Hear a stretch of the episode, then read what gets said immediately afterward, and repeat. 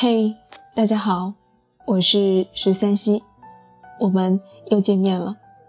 还是那句老话，我有故事，也有酒，来了便坐下，听我娓娓而来。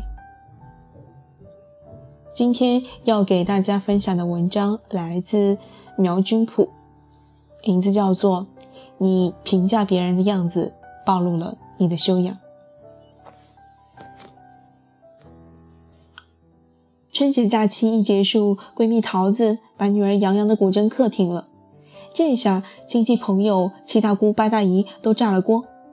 要知道，洋洋小小年纪已经考完古筝业余级十级，接下来就可以考专业级，然后就可以考表演级。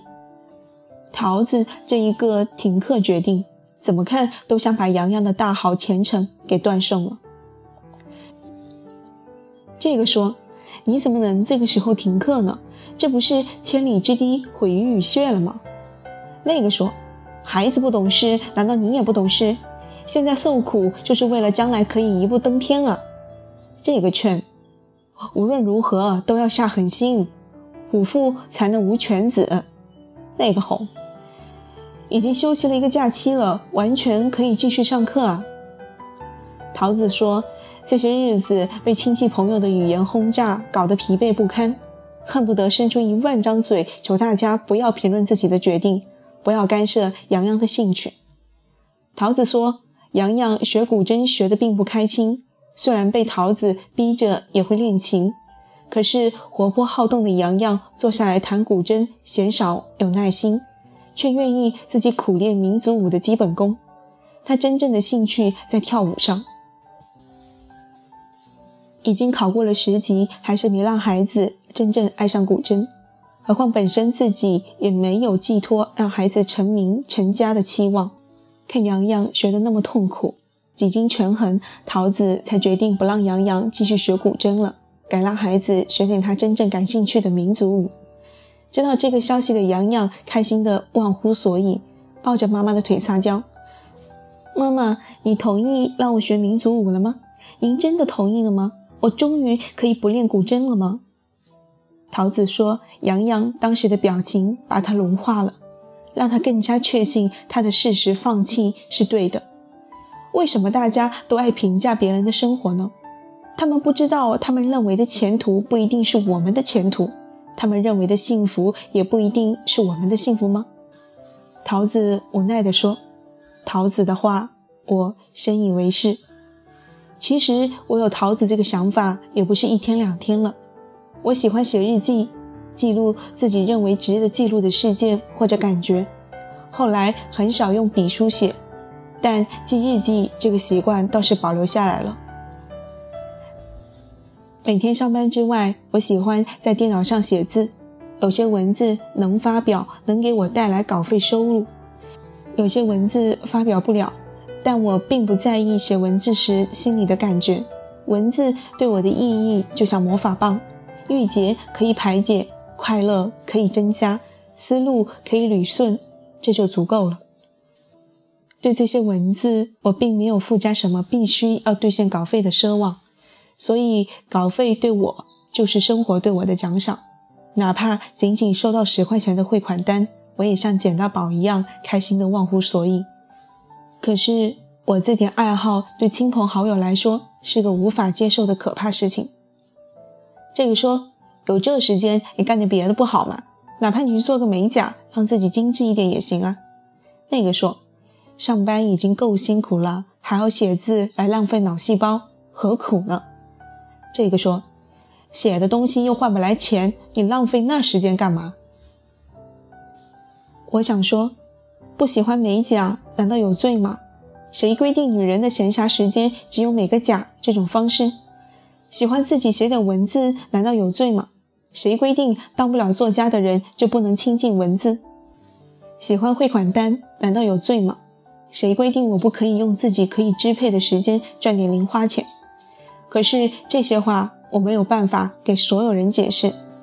当我石子翻飞在键盘上敲敲打打。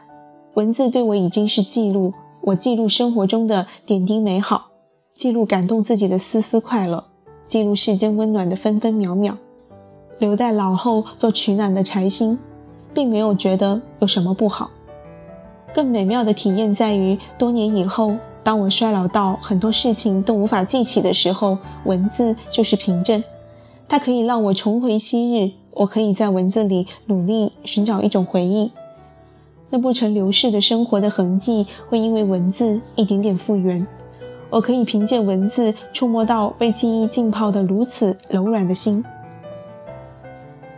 如果时光真的是一把会生锈的锁，但文字却能帮我锁住思念，锁住记忆，锁住美好，锁住流转的时光。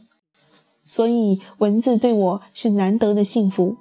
我并不认为这个爱好错过了美甲美容的时间很亏。我更不认为写字是一种煎熬。是一种需要被人同情的爱好，所以我也不希望别人指点我的生活，更不希望别人打击我的爱好。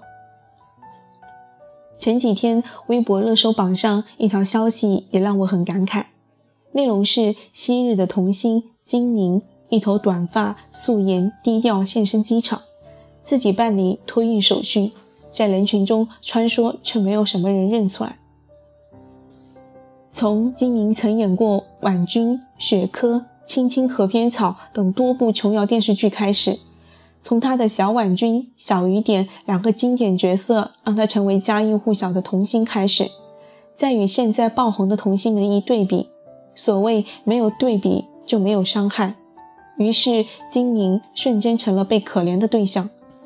小编们附上一句同情的话：“星光黯淡无人识。”金明本人也因意外登顶微博热搜榜，惊讶发微博：“出啥事儿了？”很多网友嘲讽金明小时了了，大未必佳，更有人将他归为长残的童星，更有人同情他当年的家喻户晓与如今的泯然入人。但子非鱼，焉知鱼之乐？长大后的金明以学业为重。放弃就读艺术类院校的机会，考进北京大学国际关系学院，是典型的学霸。大学毕业后，才重返演艺圈拍戏、演话剧、做主持人。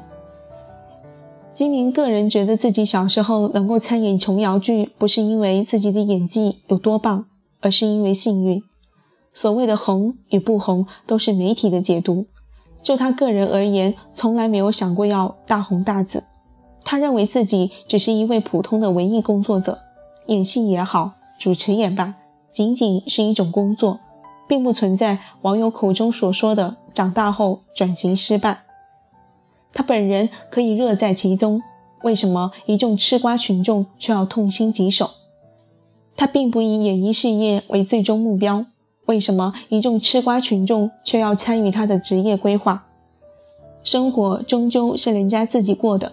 吃瓜群众们认为星光熠熠的幸福，也许并不是人家所在意的幸福。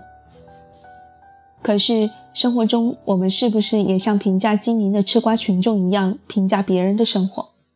我们总有一种习惯，用自己认为的幸福来评价别人的幸福，用自己的价值标准来衡量别人是不是值得。我们总在不经意间评价别人的生活，用自己的衡量标准衡量别人的生活规则。用自己的幸福观来丈量别人的幸福深度，于是得出“你这样做很可怜，你现在这状况很差，你不应该这样子”之类的结论。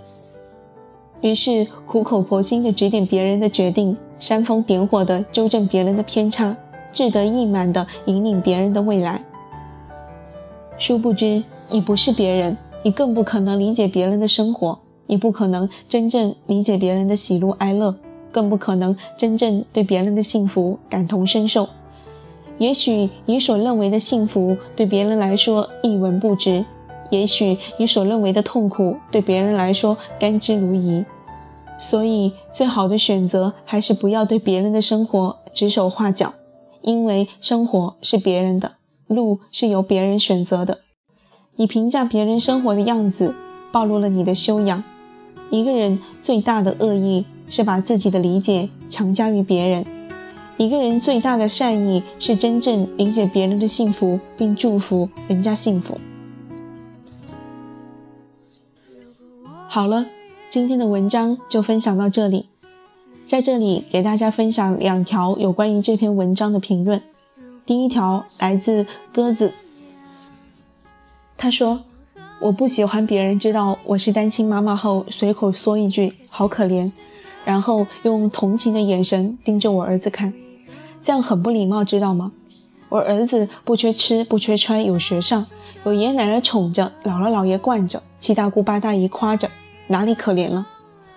我作为一个妈妈，一没带着儿子去你家蹭饭，二没借你钱，哪里值得你同情了？因此，请收起你的善良，多多用在孤寡老人、孤儿、乞丐身上。谢谢理解。不评价别人是做人最大的修养。第二条评论来自沈西，他说：“已经过了能被别人言语左右的年纪。”也终于知道什么是适合自己的了，不轻言他人短长，从心出发，做好自己，足够了。我们是孤